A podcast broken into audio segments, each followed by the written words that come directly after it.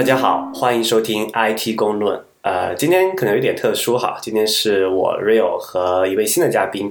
呃，在录这一期节目，然后 Lawrence 有一些特别的原因不能参加。呃，今天我们这位嘉宾叫做康尚明学啊，Michael 对吧？对，呃，大家好，听众朋友们好。Michael，你先介绍一下自己吧。呃呃，我现在在小米公司米 UI 呃做产品经理。呃，对，之前其实我是在那个创新工厂的应用会项目。啊，OK，呃，所以今天我们来到就是请 Michael，哎，对，Michael，你是倾向我叫你的这个英文名字，还是叫你的中文名字呃，都可以，都可以，Michael 吧。？OK，Michael，、呃，那我们今天请到 Michael 来讲这篇讲讲这个题目呢，也是我们之前已经谈过一次的，叫做就是苹果那个 Apple Pay 哈。呃呃，为什么会请到 Michael 呢？是因为之前我在一个地方看到 Michael 写了一篇，我觉得是在目前中文世界里面对 Apple Pay 这个技术解释的最清楚，然后最详尽的一篇文章吧。嗯，这篇文章其实现在是发布在那个 Michael 自己的一个网那个个人博客上面的哈。呃，但是稍后我们会把这篇文章的连接放到呃我们本期节目的这个 notes 里面。嗯，那要不 Michael 你先给我们给就是很多听众朋友可能不太熟悉 Apple Pay 是什么，我们要不先解释一下？好的，其实呃，我个人对 Apple Pay 的研究都是出于我个人，就是看了发布会之后，觉得呃，就是呃那个 team 在那个讲台上就逼了一下，然后我也搞不懂，这样逼了一下，为什么钱就从呃你的银行账号就到商户的账号了？所以我一直在呃找相关的文章去看，然后后来我就自己去呃研究了一下 Apple Pay。其实如果要看 Apple Pay 的话，实际呃我建议大家呃先得去了解一下传统的信用卡和线下支付的流程是怎么样的。呃，其实我觉得支付这个问题呢，其实呃最终就是钱的怎么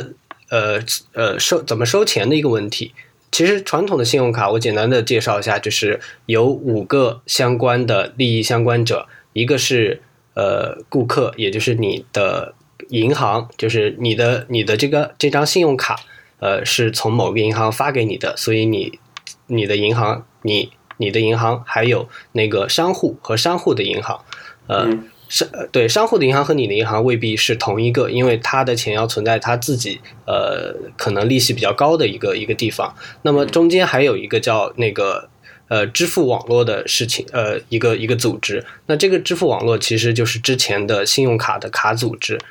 嗯呃，对，所以总共就有这五个相关的那个利益相关者。那么，当你在商户的 POS 机上刷卡的时候，呃，实际上就是商户会去找到他自己的银行，呃，也就是叫收单方，然后这个收单方会去找到支付网络。然后支付网络会到你的银行去验证，呃，你的卡是不是有效，是不是可以呃被扣这笔钱，然后最后最终的结果又返回到支付网络，返回到收单方，然后返回到那个 POS 机上就呃收款成功。然后最后你需要提供一个签名来来呃算是一个验证，是你授权这笔消费的。所以，在一个国内的这个一个典型的环境里面，我们可以看到这五方就分别是，假如说你去这个呃，比如说你去这个沃尔玛去买一个东西，然后你就是拿着你的卡，比如说你是这个中国银行的一个信用卡的用户，然后你拿着中国银行发给你的一个卡，拿去沃尔玛去消费，然后沃尔玛可能他用的是，比如说假设建设银行的作为他们的一个收收单行，对吧？那就会说，中国银行通过银联这个中间的这个卡组织，然后去找这个建设银行去，呃，去去，就是中国银行去付给，呃不对，应该是建设银行，就是信用那个沃尔玛的那个的收单行去找中国银行，就是你商那个那个用户的发卡行去去授权这个交交易，对吧？然后最后完成整个这个签名的一些过程。嗯，对对。OK 然后 Apple Pay 的话，其实呃呃，它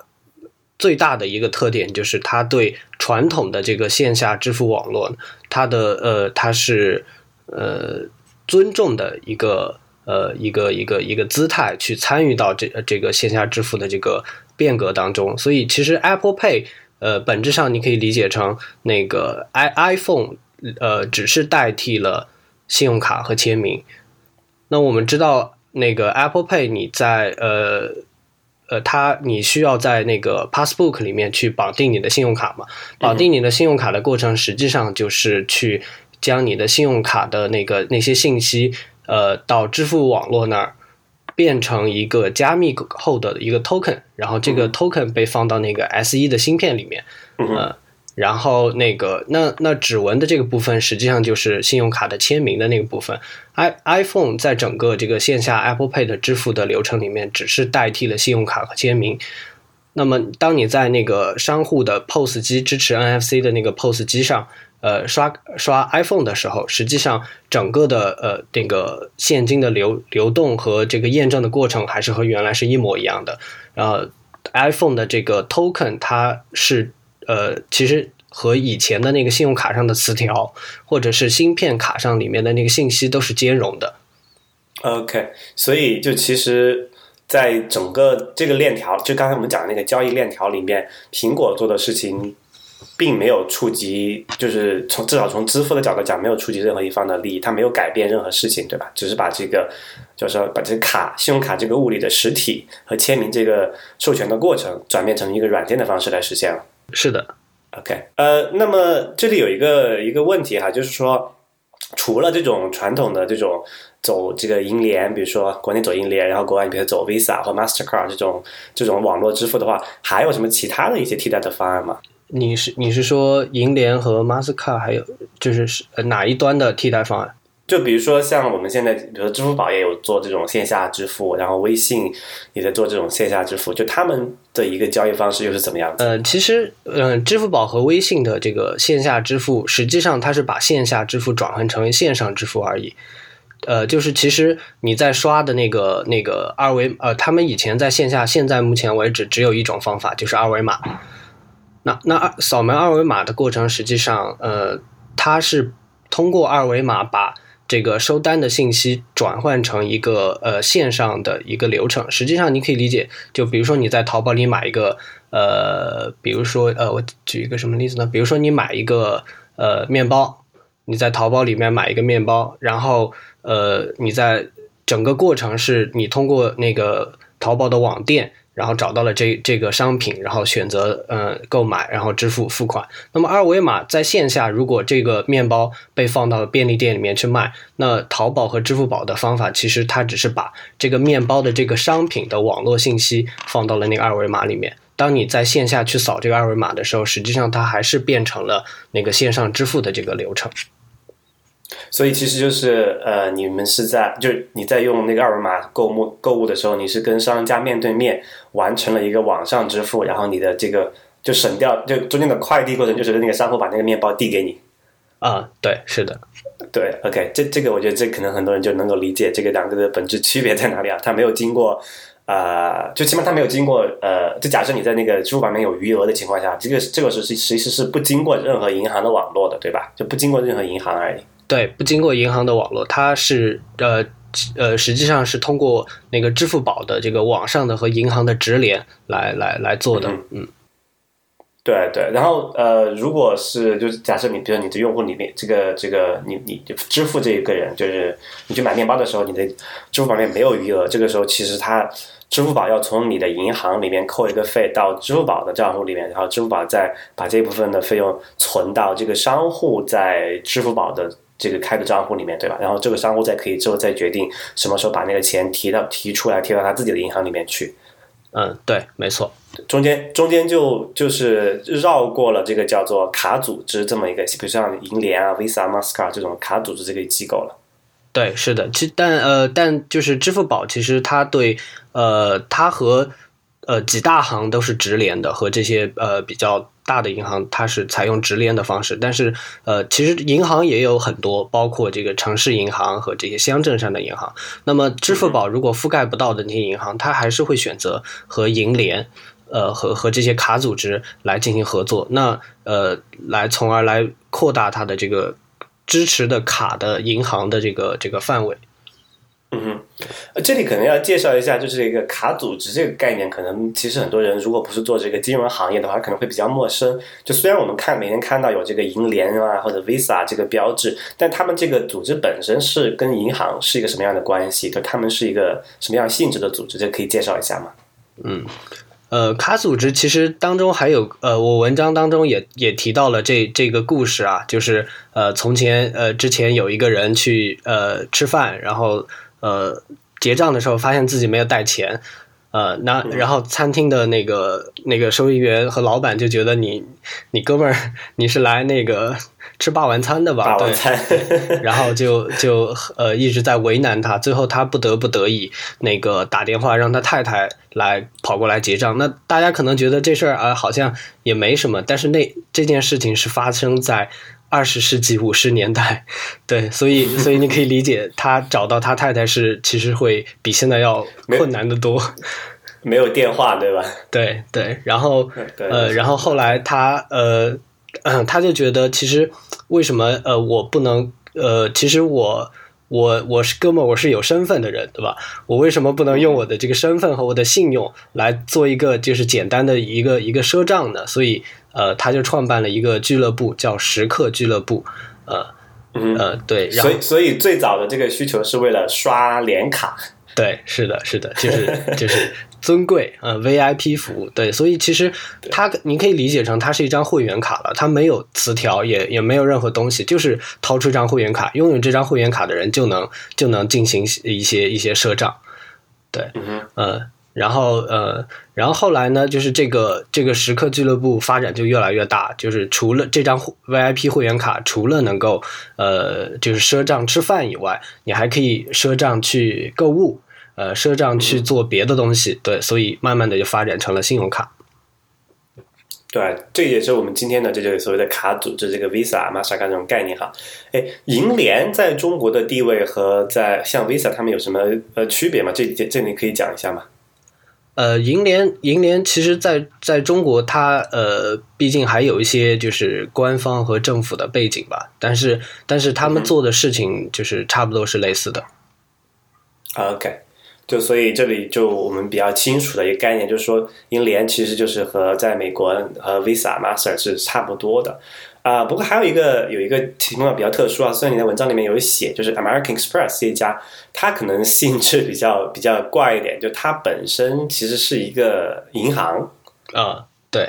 对。然后它同时也也是发，也是一个卡组织，所以就有些其实我们看到这些卡组织和这个银行之间的这个有有一定的交这个什么重叠的部分啊，就可能有这种特例。但是啊，但是我们就在这个这里的讨论里面，我们还是单独把这个卡组织作为一个独立于银行的一个第三方拿出来讲的。啊，那现在我们回到这个 Apple Pay 哈，这个 Apple Pay，那么它替代这个传统的信那个传统的这个信用卡，它有什么什么样的优势和这个强项？我们可以讲一下吗？大家如果呃已经理解了 Apple Pay，其实它只只代替了之前的那个信用卡的词条和签名，那么那么实际上它最大的优势其实呃就是呃它没有。它充分的尊重传统的这些呃整个支付体系里面的这些利益相关者。那么对于卡组织来说，呃和收单方来说，他们就很乐意支持这个 Apple Pay。呃，其实大家会呃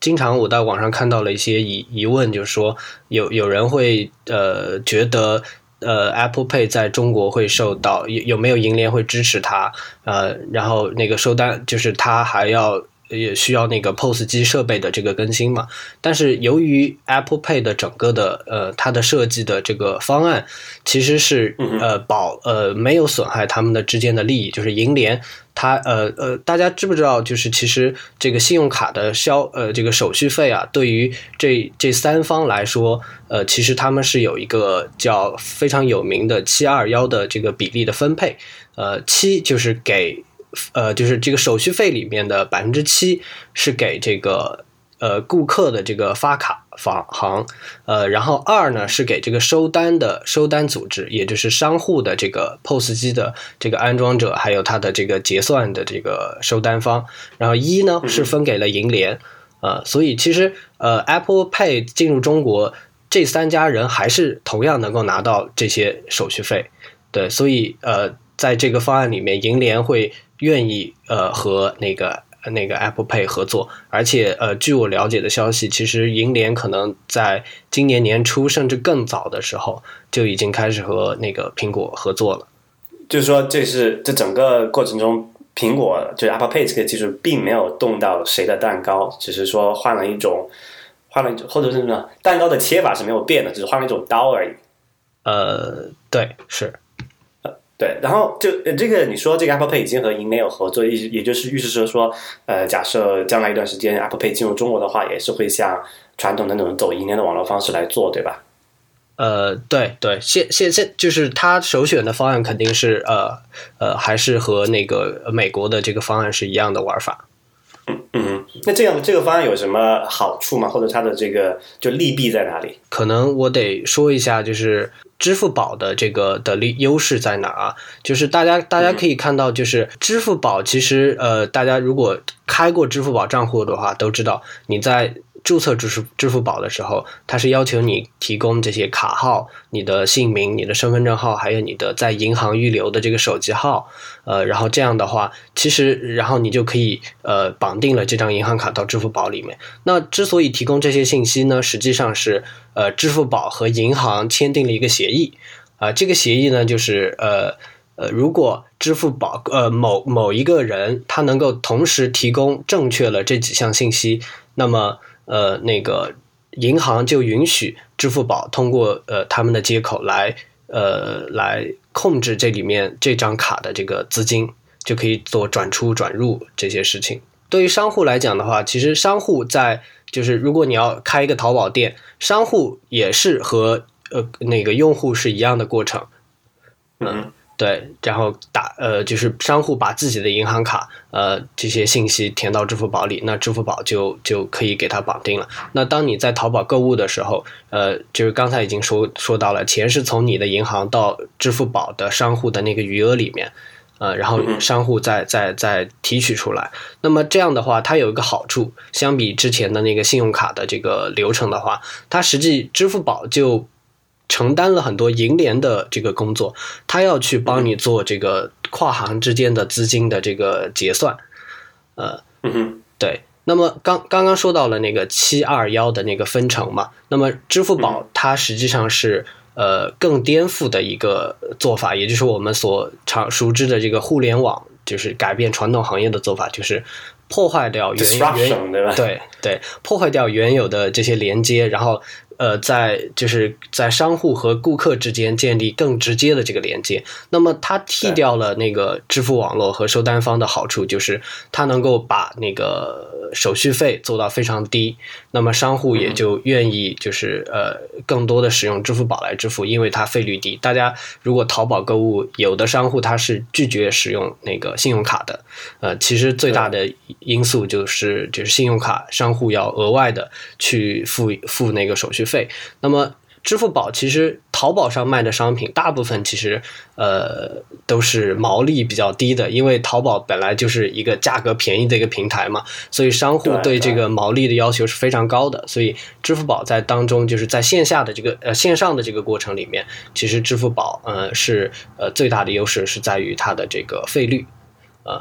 对，可能有些朋友还不是太理解这个费率的有到底有多贵啊。就中国的数据我不知道具体是多少，但是我之前看了一个美国的数据，就说啊，就商户承担的这个，因为你你你用信用卡去买东西的话，你就作为用户你是顾客，你是不需要额外掏钱的嘛。但是就所有的东西都是商户去买这个单，就是他要去付这个交易的成本哈。那我看到一个数据说，这平均来看是百分之二到三这么一个一个区间，就对于这个。整整个商户平均而言，但是而且有些小小商户他的这个谈判能力比较低的话，他能拿到手续费还要更高一点，可能会是三到五这个一个区间，就是还是蛮贵的。那国内的话，应该也是差不多这么一个一个价格吧。啊，还有一个就是比较麻烦的问题，刚才讲了，就是特别是一些小额交易的话，可能很多人是拒绝使用信用卡，因为它那个信用卡交易费里面它并不是一个固定的百分比，它还是说，比如说你可能每笔要多，每笔至少要多少钱，然后再加一个这个金额的百分比是多少。嗯，对，然后费率这个问题，其实它那个信用卡的这些呃，就是收单方它。针对不同的这个商家，它的费率是不一样的。比如说，呃，典型的就是，如果是这个公益类的学校啊、医院啊，它的手续费会可能会比较低。那比如说，如果是奢侈品，呃，说手表啊这些这些衣服啊，就是贵重的这些东西的话，它手续费是非常高的。对，还有餐饮好像也是一个比较高的行业哈。啊，对，餐饮吃饭吃饭的地方，因为这件事情我这边我我我现在人在加拿大，我这边特别深有感触，就是啊，我用了一张叫做 American Express 的这种信用卡，叫做美国运通嘛，然后它有一个这个所谓的信用卡返点，啊，简单来说就是它就是这个美运通公司，它把它收到的那个呃叫什么，就是信用卡手续费的其中一部分。作为作为现金返给我去卡的用户，这样去刺激我去使用他那个卡嘛？比如说我去在外面买一个普通的消费，可能他就返百分之一点二五给我。但是如果我去吃饭的话，就是去餐餐馆，他会返百分之五给我。所以你先想，你想象一下，他从那个餐厅那边收了多少的手续费在里面？对，对他才能支撑他很大的一笔这些东西，嗯。对对，因为他自己还有，就除了返给我之外，他自己还有一些运营的成本嘛，所以其实对他来讲，这个是一个呃，要要要要不要不要做成赔本的生意嘛？但是肯定羊毛最终出在还是商家那里，但是商家最终还是我支付的，这是我自己支付出去的哈。但是这个是另外有有一个事情，呃，所以这个在就支付宝其实动了银联和这个至少是收单行的一个蛋糕，对吧？嗯，对，其实大家可以发现，其实支付宝慢慢的，它已经成为一个就是呃支付网络这样一个身份了。支付宝其实呃，它和银联的这个关系其实一直都很很纠结。对，实际支付宝已经 对已经成为了就是呃连接了各大银行的一个一个中枢。实际上，它本质已经是一个支付网络。对对对，这里就有一个今年三月份发生的一个事情啊，我们可以，我不知道你有没有关注这一点，我们可以拿出来提在这里提一下，至少就是三月，就是我们刚才讲那个支付宝可以通过线下的什么二维码扫码支付嘛，还有他们做过一个什么叫什么虚拟信用卡的这么一个产品，也就是说，就是说用你的支付宝账号作为一个一个虚拟的信用卡，然后去去消费啊，去购物这种，然后他们在三月份的时候被央行就是叫什么？叫停了这个二维码二维码支付的这个服务，那当时的说法是因为安全的问题啊，但是说这里面会不会有一些利益的关系？我在这里你有什么了解的情况可以讲一下吗？嗯，对，其实其实这个本质来说，就是如果支付宝如果在线下它呃能够这个虚拟一张信用卡，然后通过二维码的方式来扫描，然后。最终到支付宝来消费的话，实际上本质上它动了那个刚刚才已经说过，它动了那个银联和那个收单方的利益嘛。对，所以呃，安全问题的话，其实呃，我觉得还好吧，因为因为我觉得就是扫码支付它并没有大家想的那么。不安全，但是实际上它其实不是安全的问题。我觉得支付宝它其实呃有当中有一个隐私的问题，就是其实你在支付宝那个所有的消费记录，你都是能到那个支付宝的网页上能够看到你呃某年某月某一天，然后在在某一个店消费了多少钱。因为支付宝它实际它要去承担呃那个那个银行间的结算的业务，所以它必须要知道。你这笔钱付到了哪一个商户里面？对，所以也就是说，支付宝它是知道你个人呃那个在什么时间买了什么东西，买了多少。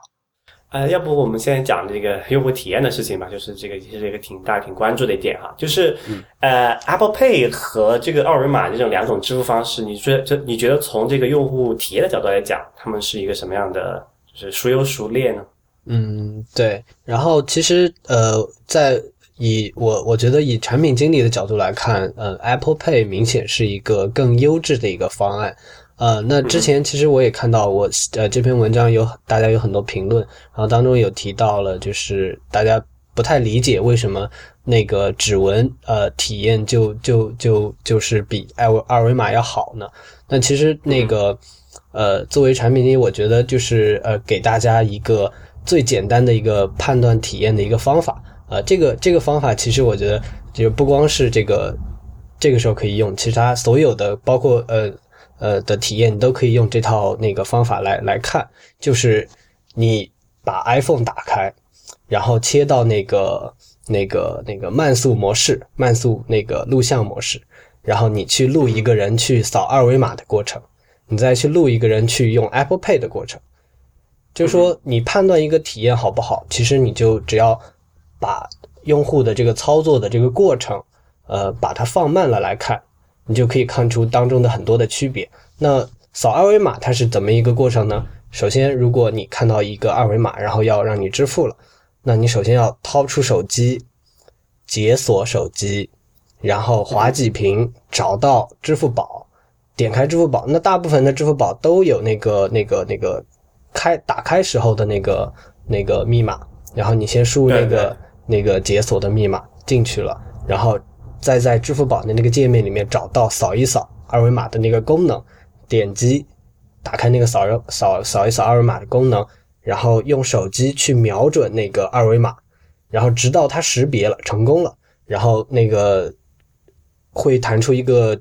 那个付款的确认对话框。那如果是小额的，可能就直接你点一下确认就支付成功了。那如果是大额的，你还需要输入一个支付密码，然后整个过程确认。你才完成支付。那如果你你把 Apple Pay 的整个支付过程用那个慢速摄像机拍摄下来，它是一个什么样的效果呢？就是那个商呃呃商家，然后那个结完账了，然后你把 iPhone 掏出来，只要去那儿对 iPhone 对准那个 NFC 的那个射频的点，然后指纹一按上去，哎，完事儿了。啊，而且就是从了，就是从你给刚才那个描述来看啊，就除了这个用户体验上的区别，我们可以看一下它对这个硬件的依赖，可能还是有很大的区别的哈。比如说，这个扫二维码支付的这个过程，我们看到需要这个商户需要提供一个能够显示二维码的显示屏，然后这个显示屏得接到他们的这个这个 POS 机上去，能够给每个用户显示不同的这个二维码的一个产品嘛，至少对。然后用户需要在支付的时候呢。要保持你在那个支付那一点，手机是能够连上支付宝钱包的，那么就是需要你在那个有网，要么有 WiFi，要么你有这个三 G、四 G 的网络，然后你得在 那个点的时候得能那个时间点能够刚好能连上这个这个小支付宝，通过互联网连上支付宝钱包。这个其实，在有些地方是不太可行的，比如说有些呃，你知道很多那种呃大型超市，它的那个收银的地方是在地下嘛，然后它那可能那个位置。不一定你的信号刚好够，然后或者说是你在那里扫扫的时候，你的你连接这个啊，通过网络连接支付宝钱包的时候，可能有一定的延迟啊，需要等这种情况，其实也是经常发生过的。那这里对比一下 App Pay 好像就没有这个问题，因为首先它不需要商户安装任何新的设备，它采用采用那个普通的那种银行给的那种 POS 机，就带 NFC 功能的 POS 机就可以了。然后这个用户支付的时候，它不需要去联网，因为它是一个在手机上本地授权的一个过程。嘛，然后只需要商户走他的那个就是传统的那个支付的线路，那线路应该应该不是走互联网，那个是走的单独的一个什么拨号的一个网络吧，我记得。对对，它它的那个 POS 机是联网的，但是连的不是那个手机的那个网。对对，所所以就是它跟我们那个互联网是一个完全物理隔绝的一个体系，然后它那个是一个专线嘛，等于可以这么理解，就它的稳定性和可靠性是要好得多的。对。呃，就所以体验上，其实我们可以看到有很大的这个本非常大的区别了哈啊。那么在这种情况下，呃，你个人觉得是在比如说 Apple 进入中国以后，哪种方式会成为未来的这个呃移动支付的主流呢？我觉得 Apple Pay 它呃在。我觉得要要分人群来看吧，因为因为毕竟就是 Apple Pay，其实它只有 iPhone 可以用，对吧？首先你要有一部 iPhone，对对，其实还是还是最新的 iPhone 六六加才可以。对你需要一部最新的 iPhone 六，然后其实呃，然后但是呢，就是它的优势呢就在于呃，收单方会去主动的去找商户来更新它的设备，而这一点其实就说呃，还还有一个信息啊，就是实际在中国来看的话，呃，中国。有一个最大的收单方，它叫银联商务啊。大家如果如果在中国的这些购物的时候仔细留意的话，其实你会看到一个叫银联商务的一一种 POS 机，它会有一个 logo 在那个 POS 机上。那么银联商务和银联，它是呃就是。呃，其实关系很复杂，然后知乎上也有一篇文章，就是白痴了好多他们到底是什么关系。但实际上呢，银联和银联商务当中，它是可以，呃，他们是互通的，所以呃，银联商务肯定会就是积极的去来配合银联来支持 Apple Pay，所以呃，所以商户的这这这一端的 POS 机，大家只要看到那个 Quick Pass。呃，这个在在国内叫闪付，然后看到那个 logo 啊，就是一一一张卡，然后有一个倒着的那个 WiFi 的标志啊，这样的 POS 机，它实际本质上已经能够支持 Apple Pay 了。那么，呃，所以。呃，Apple Pay 的它主要的人群肯定是，首先你呃需要有 iPhone，有那个信用卡，呃，然后呃，它的整个人群的收入都是呃相对偏偏偏高的。嗯，对对，所以所以这个人群其实他可能在部分的一些一些商户，他能够能够获获获得呃比较快的这个呃量用户量。我觉得就是呃 Apple Pay 它由于它的整整个人群啊都是比较高端的，那那我然然后收单方和商户的这些 POS 机都会呃相比支付宝会有更快的这个会更快的到位。那那所以就是呃，我觉得 Apple Pay 在在中国，它其实呃，它和它的竞争对手，比如说那个像呃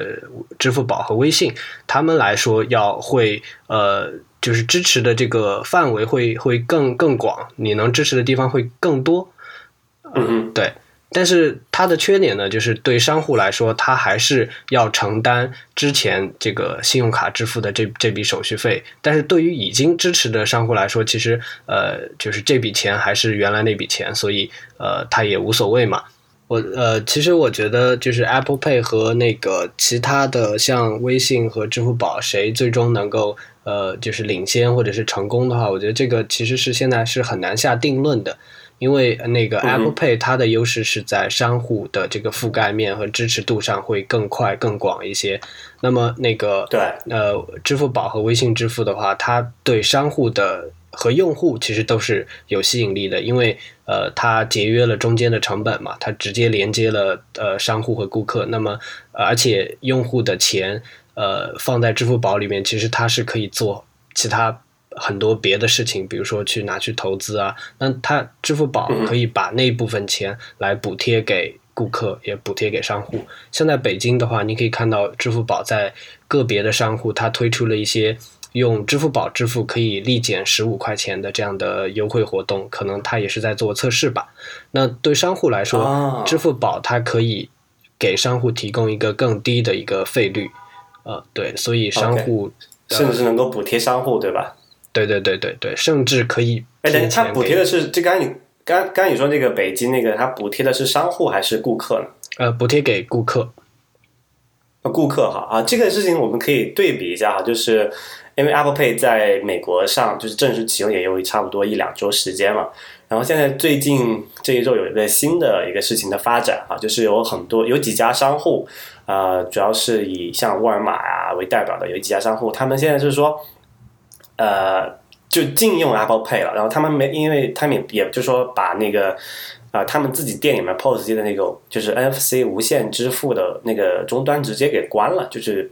就只能充接受刷卡或者是这个就是刷卡消费嘛。然后他们这个后来的原因就是他们发现他们自己在做一个类似于，你可以理解为类似于支付宝的这么一个东西，他们叫做 Current C。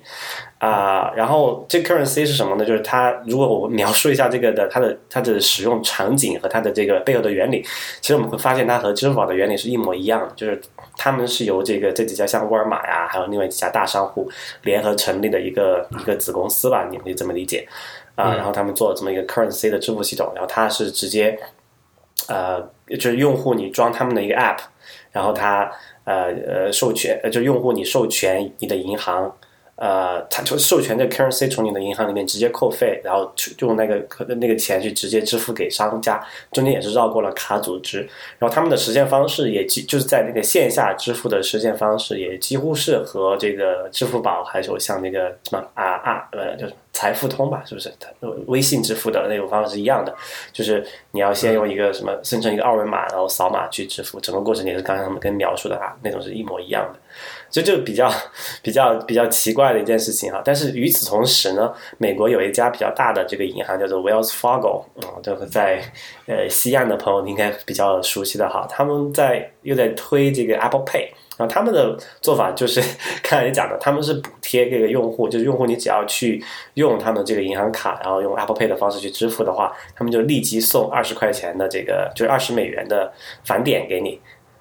所以，所以其实看到中国和美国在这上面事情是有非常呃大的相似之处，但是就是玩法好像有点不太一样啊。但现在美国的状况那边是说，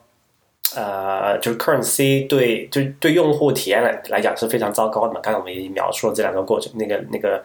呃扫码支付和呃 Apple Pay 支付的一个呃使用体验的本质区别，然后很多用户就觉得这个事情是不太好。那么呃，为什么就说这个还是要回到刚才我们讲的那个整个支付流程中的五方的问题啊？刚才我们讲到那个。呃，这个支付过程中的这个钱的流向，还有这个费率的问题，但其实有一点我们还是没有没有一直都没有提到哈，就是这个信息的一个价值在哪里？啊，因为按传统的这种支付方式来讲，这个商家是能够知道，比如说你去那个商户那里扫扫了一个信用卡去买一个东西，他知道你是这个谁去买买，你就是你的信用卡的卡号，然后他可以用这个卡号去交叉对比你在其他。连锁的商户或者是合作伙伴那里的购买行为，从而分析出你的整个这个消费的习惯呀一些东西嘛，啊，但是好像这里 Apple Pay 就有一点不一样了，对吧？对，Apple Pay 它是无法知道你买了什么，然后付了多少钱，什么时候买的。嗯哼，那就为什么会为什么会是这样子呢？就是在技术上它是怎么实现这一点的？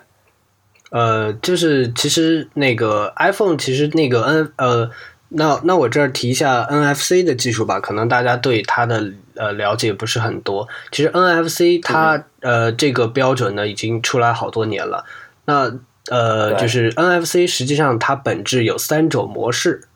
呃这三种模式就是 NFC 这个模模组的工作有三种模式。第一种模式是卡模拟。也就是呃，现在 Apple Pay 正在使用的这个模式，那它工作在这个模式下，也就是说 NFC 那个芯片，它会模拟成一张那个那个进场通讯的那张卡，让让呃另一另外一个读卡器能够读到它。嗯，对，这个就是 Apple Pay，呃，就是其实 Apple Pay 在你线下支付的那个那那一瞬间，它实际上是把 S 一芯片里面的那个银行卡对应的 token，呃。放到了那个呃卡模拟的这个这个状态，然后让那个读卡机能够读到，呃，这是它的第一种第一种模式。NFC 的第二种模式呢是呃那个 P to P，也就是说呃大家看到的那个 Google 的那些设备可以两个手机一碰，然后就传输联系人，啊对，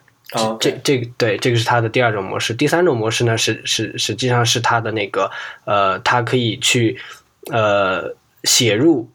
呃，就是双向的去去写入，就是大家所熟知的 NFC 的 tag，就是它能读那个 tag 里面的东西，对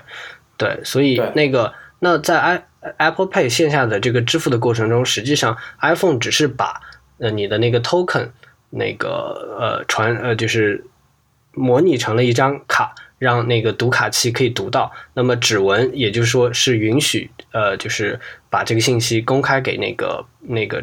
NFC 的 POS 机，对，所以他在这个过程中，那个 POS 机读到了这个信息之后，接下来发生的事情就没有在 iPhone 上发生了。iPhone 在那个 Apple Pay 支付的过程中，它是一个线下的一个流程，不需要 iPhone 去连接任何的网络，你甚至可以在那个飞行模式下来来来做这件事儿。所以啊啊，那个苹果是不能够知道你是买了什么东西的。但那这里有一个问题，就是说，这个商户他还能知道你的你的那个信息吗？呃呃，比如最简单一个例子啊，就是假设呃，举随便举两家，这个 A 商店和 B 商店，他们是一个合作商户的话，那我们知道过去采用这个信用卡支付的时候，他们是可以交叉对比这个这个你的这购买记录，可以说说，哎，这个人在我们这里买了这个这个五六七八这个这种这种，比如说一些食品。然后在你这个店买了可能买了一些药品，他们可以交交叉对，通过那个信用卡卡号嘛，可以对比出这个。但是如果采用那个 NFC，就是 Apple Pay 这种方式，他们还可以这样交叉对比吗？呃，我我觉得应该还是可以的。那那这样的话，其实商户来讲，其实他并没有损失任何信息啊。呃，没错，对商商户他其实就是他的那个收单收银系统里面应该是，呃，我我不确定这个 token 它会不会传传给商户啊。我觉得理论上应该应该是他能够知道的吧，不过这个这一点我我我不确定，就 POS 机会不会把这个信息给给商户？对这个这个我不太确定啊。就是根据我最近阅读的一些这个新闻和报道来看啊，就是应该就是说，起码用 Apple Pay 的方式的话，他们就是商好像是拿不到这个客户的任何信息了，就是对。就是同样一个，你就假假设我们同样一个手机，我去沃尔玛去买，然后跑到另外一家去买，如果是通过 Apple Pay 这种方式支付的话，对方就是商户是没办法把我的这这这两个交易的记录联系起来的，所以这里他们就觉得呃不是很好。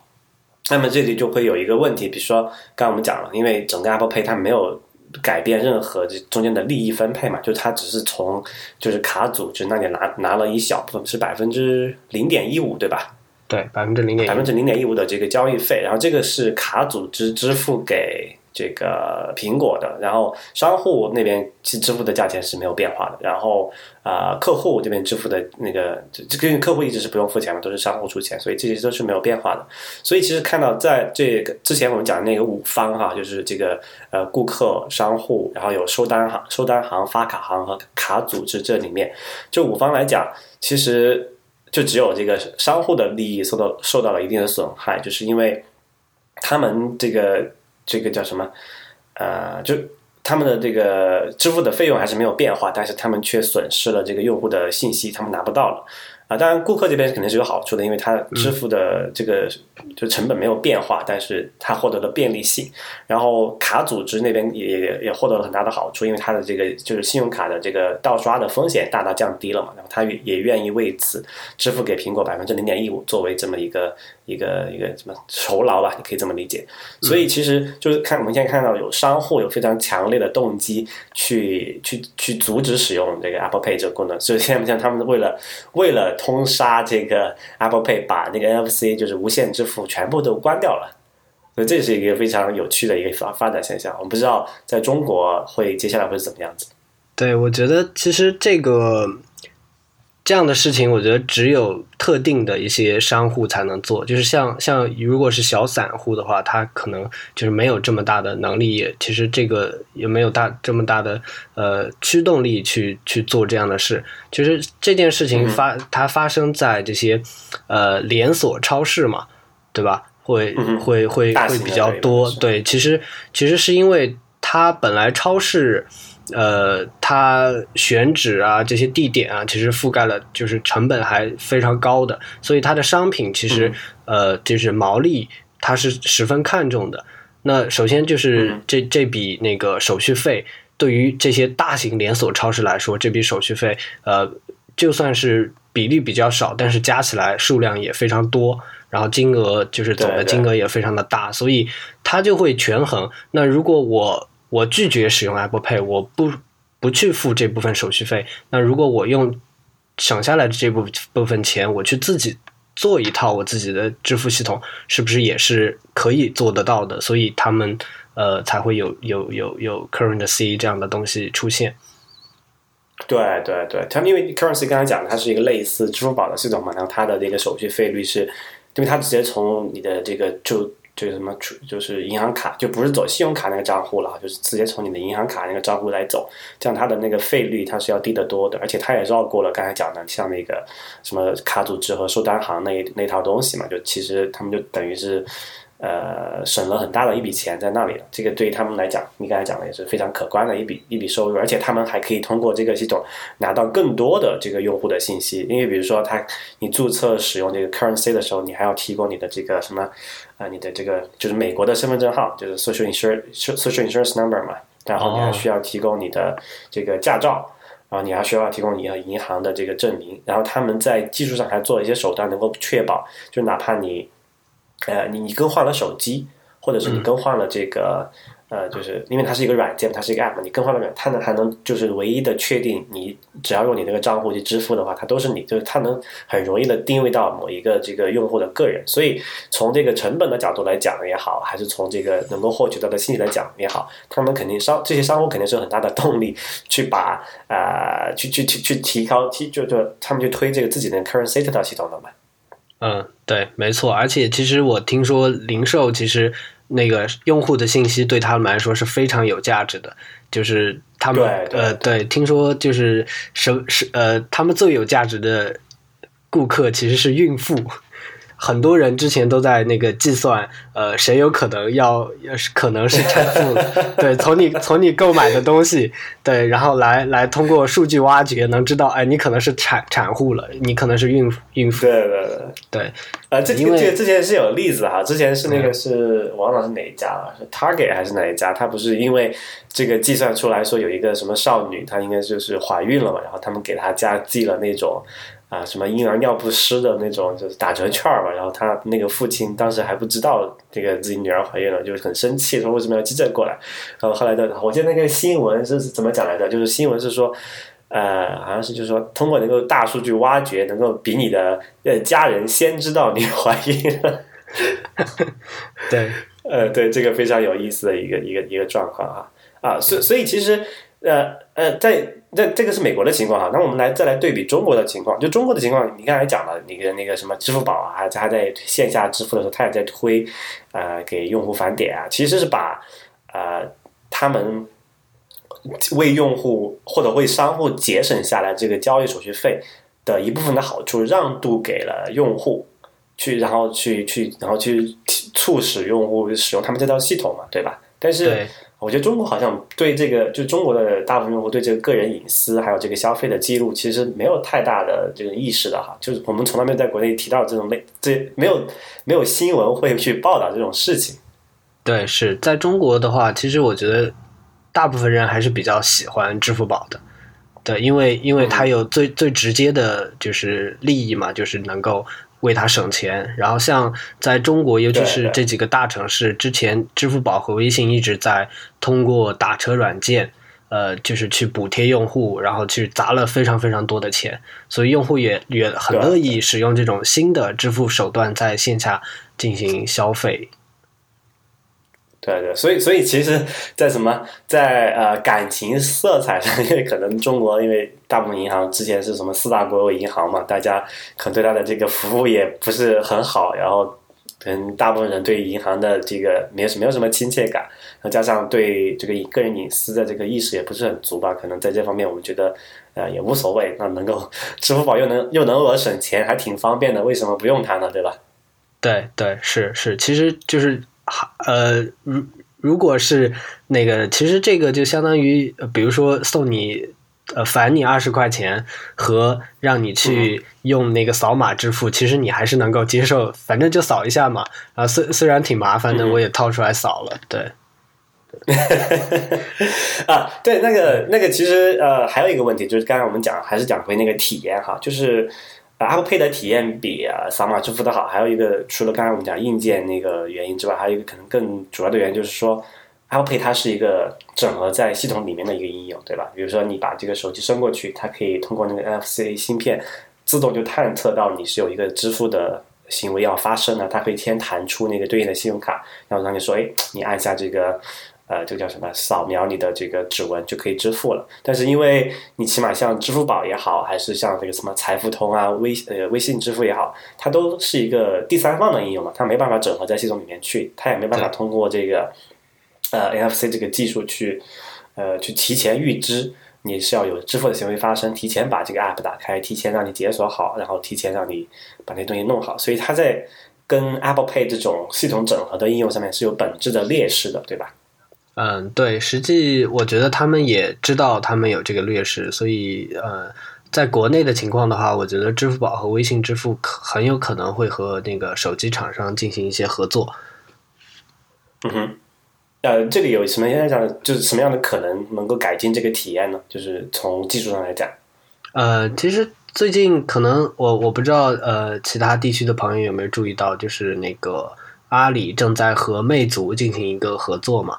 对他们，他们好像是有的呃投资上的一些一些呃意向，然后所以那个听说魅族的在下一代的手机上会做一个和那个那个 iPhone 上的那个 Touch ID 一样的东西。嗯哼，对，然后其实也是通过这种指纹的方式来实现，对吧？啊，对，也是通过指纹的方式，然后那个来来来做和可能就是和 Apple Pay 方案是一样的一个一个设计。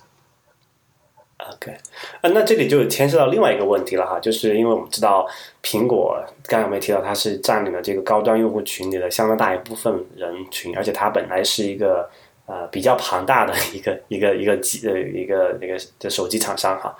啊，那么它的份市场份额肯定是很大的。那比如说，如果在中国这种方式来做，就假设就比如说，可能它某一个银行或者是这个支付宝跟某一个厂商合作，但是它始终是一个比较小比例的一个行为。这样的话，它能对整个市场的格局产生什么决定性的作用吗？呃，我觉得短期内是不会有特别大的这个优势产生的，因为。呃，本质上来说，支付宝和微信的方案其实它就是一个颠覆性的一个方案。那你要去颠覆了原来的这个支付体系，意味着你需要去重新建立这这这部分原有的连接嘛？你要去用互联网这种更高效的连接来替代那个代替原来的这些连接，所以这个这个过程是其实非常缓慢的。那可能呃呃，很多人觉得呃，如果是一个呃比较大的手机。厂商，比如说安卓的厂商，三星、小米，呃，这类型的厂商，如果呃，你只要在机器上做一个 Touch ID，然后和那个支付宝或者微信支付合作，那么是不是就能和那个 iPhone 是一样的了？那而且还能呃有有这些优惠的这些东西，然后去补足了自己体验上的这个劣势。那实际上就说本质呃，对 Touch ID 其实。呃，可能不是做手机的同学对这个的理解可能不呃，就是比较可能觉得这个东西比较容易，但实际上这个 iPhone 的这个 Touch ID 的 sensor 它是呃是特别技术上是有非常高的一个门槛的。那那现在所有的这些呃厂商，我觉得目前为止你找不到一个呃成本比较合理的一个。Touch ID 的替代方案。那如果呃某一个厂商，呃比如说魅族，它找到了这个这个一个方案，它要集成这个这个 sensor，那么手机的这个呃发货和这个出货量实际上是需要一个很长的一个过程的。就是比如说你一款手机从研发到你的第一次发货，至少需要半年多的时间，你还要做大量的测试，那产能还需要有一个爬坡。那么呃，用户还需要一个支付的过程。那呃，据我了解啊，这个呃，一个这个 sensor 的成本大概是十美金到十五美金左右。哦，对，这这个成本的话，其实呃呃，对 iPhone 来说，对 Apple 来说，这个成本其实只是可能是它毛利里的很小的一部分。那那苹果可能觉得，哎。我觉得这个市场足够的大，我要赚这个未，我要为未来而投入，所以这个 sensor 我就加上了。对，那那对于。呃，中国的这些手安安卓的这个阵营的厂商，我觉得三星的这个手机的呃这个定价和定位啊，有可能是可以也也是可能做这件事儿也比较轻松了。那剩下的呃就是中国的这些手机厂商，比如说呃我工作中的小米啊，或者是魅族啊，那这个成本其实在手机里面是占很大的一部分的，而且你还需要考虑哦，你这个手机加了这个 sensor，用户未必是。你卖出去的手机，用户未必都会用的，所以也就是说，你很大一部 分成本投入就是，呃，这是这十五美元，对，如果投出去，你你怎么想办法把它收回回来？对，所以所以对，这这也是一个很大的问题啊。比如说，你这个什么 iPhone 卖六千块钱一部，然后你加个六十多块钱的成本进去，觉得九牛一毛，对吧？你这个什么，呃，如果你手机只卖一千多块钱、两千块钱以下的话，这可能真的是一个很大的问题。啊，而且刚刚你提到这一点，我觉得很有意思啊。比如我们知道那个啊，苹果那个 Touch ID，它是因为收购了一家叫做 Tech 那家公司嘛。然后现在就是话，市面上除了这一家的技术之外，还有什么替代的方案可以可以用吗？就先不考虑成本的问题，就先说这个功能上和这个准确度上能有替代的方案可以被拿来用的吗？呃，我觉得就是现在能和他做到一样的，就是呃，我我对这块了解也不是特别多啊，应该应该我觉得就是有有能做到效果一样的，但是它可能就是主要是成本的问题，因为呃，成本达不到哈，对你没有足够大的量，那它成本是下不来的，对这些设备就都是这样的，所以还是有一个 这个鸡和蛋的问题在里面。嗯，对，是啊，对，而且刚才说到手手机，手机，呃，如果某一家公司决定就是加入了这些这些东西啊，其实呃里面包括两个部分了，一个是那个呃 Touch ID 一一部分是那个 S 一芯片啊、这两部分嗯、对，然后还还有 NFC 嘛，对这些成本加加起来，我觉得就是你呃，它可能不光是成本的问题，你还要考虑呃呃，举例啊，就是比如说安卓阵营的，其实你你大家用过安卓手机的话，可能会知道，安卓它是有个虚拟按键的，对吧？然后像国内的很多手机，它其实它那个按键没有在屏幕里面。它还是在单独出来的，比如说那个三星，它有一个 Home 键，然后右边呃左边有个屏幕下方的三个，对对对三个就可以触摸的区域，对吧？对对对，是是。如果如果像其他手机，如果你要在那儿在同样的一个位置加一个 sensor 的话，意味着你你需要做其他更多的这些权衡和取舍，就是你的整个手机的设计，呃，你的厚度、你的重量、你的这个这个成本都是需要考虑的。那一旦你决定要加入这个东西了，那你还要想清楚之后，呃，这个东西你怎么去推广，然后怎么去保证呃更多的人去用它，然后你这个成本怎么怎么收回来？那手机的这个生产的爬坡，我觉得在呃 App Apple 这一步，我觉得是领先了至少一年。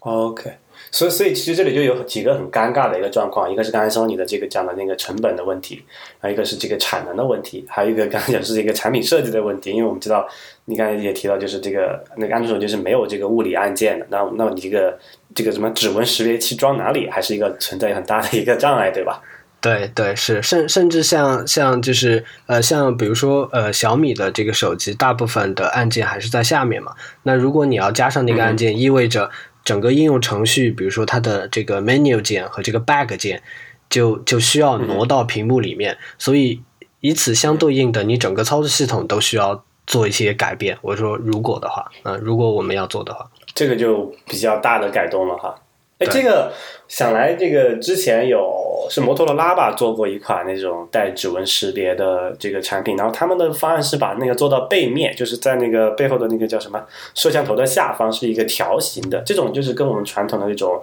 可能大家用过那种什么商务型的笔记本啊，有些那种在那个触摸板旁边有一个小小的金属条，然后你可以从那里刷一下你的那个指纹，就是是要你移动手指的那种方式的。啊，这种也可能是一个解，但是体验上，其实我之前看过有人用那个的体验，其实非常糟糕的一个，那个手势的方式很怪嘛。对对对，其实这这个最差的结果就是你做了这个东西，然后你的你的整个手机产品为这个东西做了改变，然后这个改变让整个手机变丑了，对吧？也就是说你多花了钱，还让你的买单，对吧？对，还用户用户还不买单，对，所以这个就说很 所有的手机厂商可能都需要考虑一下，如果你真的要做这个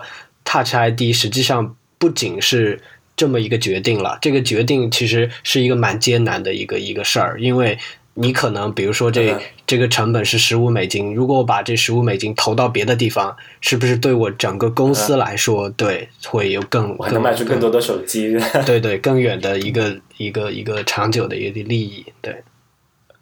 啊、所以所以其实刚才讲，我们看到哈，现在就是如果就是安卓厂商，特别是要集成这个 Touch，就是手指纹识别的支付的话，还是一个非常艰难的 产品的取舍在里面。那么，那是不是说短时间内我们就不太可能会看到有这样类似的方案出现在就是非苹果的设备上呢？呃，这个其实，呃，短时间内我觉得是大家应该是看不到，因为就是而且刚才我已经说了，它其实手机的这个这个发布它是有一个周期的，你当当你决定了这个东西之后，它需要很长的一个过程。那再一个就是说，实际这个、这部分的成本投入对安就是一个手机来说，它需要考虑它的顾客的这个人群，还有就是你你花了这部分钱，那这部分成本。呃，就是能如何收回来，对你未来的这个呃收益，你要做一个呃权衡的这个判断。对，所以我觉得短期内是、哦是不会的，但是呃，但是未也未必可能有别的玩法，比如说那个微信或者是支付宝啊这些呃和支付相关的公司，它有可能和这些呃厂商进行一些合作，去去定制这个这个这个手机。那么有可能哈，就是由微信支付方来补贴这个手机厂商提供这个硬件设备嘛？对对对，可能这这一部分 sensor 就是可能微信和支付宝说我来我来付这部分钱，对 OK，对，啊，这个这这个就利益就比变得比较纠葛了哈。对对对，主要主要还是就是他们不这样做的话，我觉得在体验上，呃，确实，呃，扫码支付它的体验确实不如 Apple Pay。嗯，明白明白。嗯，呃，对了对了哦，最近最近网上说那个那个呃，马云和那个 Tim Cooker 嘛，他们俩就是嗯呃见面，然后说在讨论 Apple Pay 的合作的可能。我觉得这个我们可以和大家聊一聊。我觉得这个这个刚刚我们也没有提到，刚刚我们一直是说我们已经默认了 Apple Pay 如果进中国的话，应该是和银联这个机构合作的，就是我就用美国同样的玩法嘛。但是，但是你现在讲的这件事情，那我们设想一下，就我们就只是猜测而已。就假设 Apple Pay 它是跟这个支付宝集成的话，它会是一个什么样的过程？呃呃，我我其实当他们俩进行合作的时候，其实一开始我也没太看懂为什么他们俩要要要在这个时候去去就 Apple Pay 来进行一个讨论啊。但是后来我想了一下，其实、呃，我觉得呃，这个 Apple Pay 和支付宝这类型的产品啊，其实它未必是冲突的，尤其是在线上的部分。刚才也讲了，支付宝其实它越来越像银联嘛，对它做的事情就是去帮这些银行之间去做这个结算。那么，呃，在线，比如如果我们把这个 Apple Pay 从线上拿到线上，呃，就是从线下拿到线上来看，看 Apple Pay 在线上，其实如果呃它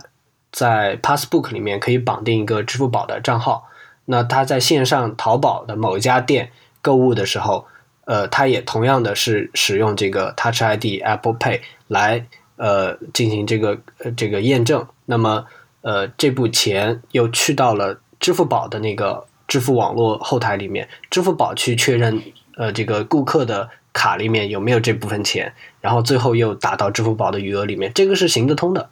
但是这个网络上它不需要做任何的支持吗？这部分支持其实就是，如果你在线上看的话，其实这个呃，就是其实线上也有收单方这一说。对这些，比如说你你在网上卖衣服，如果你不接支付宝的话，呃，你可以接一些别的一些网络收单方。那么呃，可能在在那个大家如果在国外的网站上用信用卡买过东西，你会发现你的信用卡实际会被绑定到那个那个网站上嘛。你你第二次在买东西的时候，对你还是能用同样的信用卡来来付。其实那家网络上的商户，它背后就是一一家网络收单方，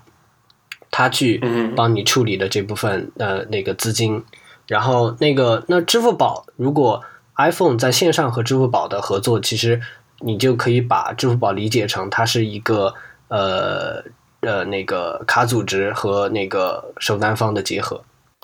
是，所以那就是说，如果 Apple Pay 和这个，因为因为这里我们还是要简先先再提一下，就是 Apple Pay 它其实包含两部分啊，一个是刚刚讲我们线下的通过这个 NFC 的方式来支付的，然后它还有这个线上的那部分，就是比如说你现你可以去买一个这个网上的一个商品，虚拟的商品或者是这个服务。啊、不是虚拟的，你在网购的时候，你买你买物理的商品或者是买一个服务的时候，它还是可以通过那个方式在完成网上的支付。然后这个又是和苹果自己的那个叫什么 iTunes 或者是 App Store 那个内购还是不一样的一套系统的。你就所以刚才你讲的这个例子，其实是说，呃，Apple Pay 如果进入中国的话，因为它可能还要面对这个中国大部分的网上支付是通过支付宝这个 这个渠道来走这么一个现状，那就说，那如果线下的就是还是走银联，那线上是不是可以走走支付宝这个渠道了？是这个意思吗？对，是是，因为呃，对我觉得 Apple Pay 和那个那个支付宝的合作很有可能是线上支付。OK，所以所以所以你这个 Apple Pay 它是什么线上线下银联支付宝都通吃的一个方案了。对它，其实 Apple 把支付宝就当做一个一个一个卡卡组织，当它就把那个支付宝和银联同等看待了。嗯哼，这个可能还是有点历史的原因在里面啊，就是我们知道这个由于一些呃，就起码我们现在看到在网上支付的话，真的是国内没有看到很多银联的方案在里面，因为他们那个体验真是太糟糕了，然后各种跳转到什么呃银行的网站，然后输要开网上银行，然后要输密码，什么各种就是非常麻烦嘛，然后每家银行的那个界面还不一样，这个就可以给用户造成很大的不同，这一点跟国外其实不太一样哈，国外比如说。大部分大家可以刚才讲，你也讲了嘛，就是可以直接用这个信用卡，就可以这个就卡号和那个什么有效期，然后验证号就可以支付了，不需要再经过一个单独的跳转到银行的页面啊，或者是这种方式来做。这个就是呃什么国内外的这个呃市场环境不一样，导致这个我们最终面对的这些技术方案还有选择的这合作伙伴也有很大的区别。对，然后呃，就是 Apple Pay 和支付宝在线下有没有可能？我觉得就是可能现阶段来说，在技术上有很多困难。然后呃，目前来看，就是因为刚才讲了 Apple Pay 在线下支付，它是一个离线的过程嘛，实际上就是呃，都是 POS 机去去呃验证呃去和支付网络去去进行这个连接，并不是手机。那么，那么，而且这个支付宝的支付，它必须要知道这笔钱我是付给了谁嘛？对，所以，所以其实它要通过网络来，来，来把这个信息传给呃这个 iPhone。这个我没有想通，它在线下会怎么来做？但是我觉得 Apple 应该不会为了支付宝来改变它在线下的这个这个这个这整套方案了。嗯哼，那这里还有一个问题，就是我不太清楚的哈，就是我起码我在根据我在加拿大观察的现象，就是线下的那些 POS 机，它支持这个无线支付是已经比较普及了，但是在国内，我在现在这个情况是怎么样子？呃，就你有在国内，比如说在北京留意到，呃，很多商户的那个 POS 机是可以支持这个这个叫什么？呃，就是非接触式支付吗？嗯，其实就是在国内的情况，可能就是大家。没有看到过太多的这样的非接触式的支付，但是其实我觉得 POS 机就是呃的覆盖其实已经也也也挺多的，就是只要你能看到那个 POS 机上是有 Quick Pass 的这个这个字样，其实就是对闪付，对它其实本质上它是就是支持这个这个非接触式支付的。嗯，闪付要其实就是那个 Mastercard 的这个 NFC 的方案嘛，然后。呃，Visa 还有个叫做 PayPass 吧，我记得，然后就是有那个什么像一个 WiFi 图标的一个东西，嗯，它是横过来的，对，对对，据据我我我我观察到，像那个家乐福、呃沃尔玛，然后那个 Seven Eleven 都都他们的那个那些设备都都有都有看到，都已经都已经部署好了，对吧？对对对。啊，那那个国内的，就是也现在我们刚才讲的 Apple Pay 都是从这个手机来做的哈，但是还有一种方式就是银行发给你的那个那个银行卡，他们也可以使用这个 NFC 的方案嘛。就现在国内有有很多银行也在发这种卡了嘛，还是还是比较少。呃，我觉得就是国内对这。对这个非接触支付的这个支持或者是宣传啊，挺不到位的。就是可能顾客很多人的卡是支持的，但是他从来没有用过，也没有也没有店员会问他，然然后也没有人去主动去呃去学习这个东西。所以在国内更多的还是磁条，就还是在磁条，然后呃哎芯片嘛，芯片加输入密码还是磁条加输入密码。呃，就是呃，芯片我觉得使用都都比较少，大部分还是那个磁条，还是磁条。对对对，因为因为这点线下的这些收银员，其实他他学会了一个习惯了一个操作，那只要那个卡有磁条，他就那样刷。对，就教育成本上还是一个，还是有需要一定时间才能让大家能够接受这个这个过程的。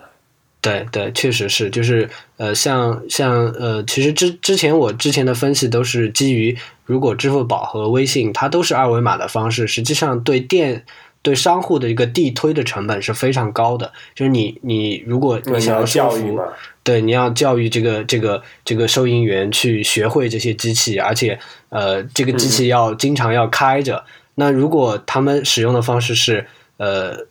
支付宝去放一个自己的 POS 机，这个 POS 机和之前刷卡的还不一样的话，那两个设备和一个设备的差别真的是非常的大，有可能其中一个对对用的人少，它就它就落灰了，就就没有人会会会 去用它。对，还有一个就是这个支付的速度可能也是个很大的讲究哈，比如说呃，这点我觉得可能很多这个。呃，同学去这个什么家乐福啊那种大商场买单的时候，应该印象比较深刻，就是要排很长的队嘛。然后如果前面那个人还要再用什么扫码支付这么 这么逆天的方法去搞一遍，那要速度要慢很多。这样的话，可能也是对这个商户的这个效率上也有很大的影响。就是那个队可能要更长，更可能更长几倍了。这样。对对对，扫码支付其实对对支付时间的要求是很高的，因为刚才说了那个过程，你要去对对好了那个码，而且光光线的条件是有要求的，然后那个距离也是也是有要求的，还要就是还要联网嘛，联网可能有至少几秒的延迟，如果就是整个过程交互一遍。嗯，对对，而且就是商商户他的他的设备也需要时时时刻刻连到互联网，他要知道我我收了这笔钱嘛。所以对商户来说，它的收银系统也需要进行改造的。所以，所以我们看到这里面还是有很大，就是有很就扫码支付。之前我们上一期的有时候有个听众给我们反馈啊，他说这个呃，支付宝的线下扫码扫码支付在起码在。呃，像北京、上海这种大城市已经比较普，就是很多店已经支持了嘛。啊，说这个体验也不会差哪里去。但是我们就在节目里面讲过这件事情，我觉得这个真的是你用一下才知道是差很差别很大的。我觉得，对，我觉得就是这个体验的东西，可能大家呃平时觉得，就是我觉得我们可能节目的听众就就比较能够爱折腾嘛，对，所以所以这种。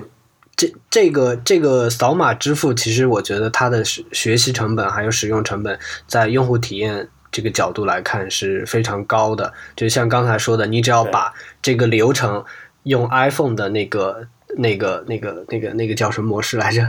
叫那个呃，slow motion 慢速拍摄，对慢速慢速拍摄模式，你把它你看一下，你就知道整个过程实际上是蛮痛苦的。这个什么，就是这个是产品经理要特别关注的一个细节哈。对我们，我们一般去看一个，比如说你设计一个 App 的页面啊，它体验好不好？其实你把用户放到这个这个 Slow Motion 里面，那个你就能看到有有很大的差别。对，嗯，OK，那么今非常感谢今天 Michael 来参加我们的节目哈。然后 Michael，呃，你有什么社交媒体的账号，大家可以去关注到你吗？呃，如果大家呃呃希望关注我的话，可以到新浪微博里面直接搜我的名字“康上明学”就可以了。呃，康是健康的康，上下的上，然后明是日月明，学是学习的学。对，没错。哎哎，这个名字要可能要要解释一下，就是这个是你的中文名字对吧？这中文全名。对，这个是我的中文全名，我初中的时候自己自己改的一个名字。所，所以你是姓康？对，实际上我姓康。对。对，因为这个我看到很多这个有有朋友误解，也说你这个是这个日本名字，这个你要要做一下特别的说明哈。OK 啊，所以大家可以在新浪微博关注康上医学啊，也欢迎大家在新浪微博关注我们 IT 公论，我们的这个新浪微博账号是 IT 字母 I 字母 T 公司的公论点的论，然后我们的 Twitter 还有这个呃那个什么微信账号也是 IT 公论。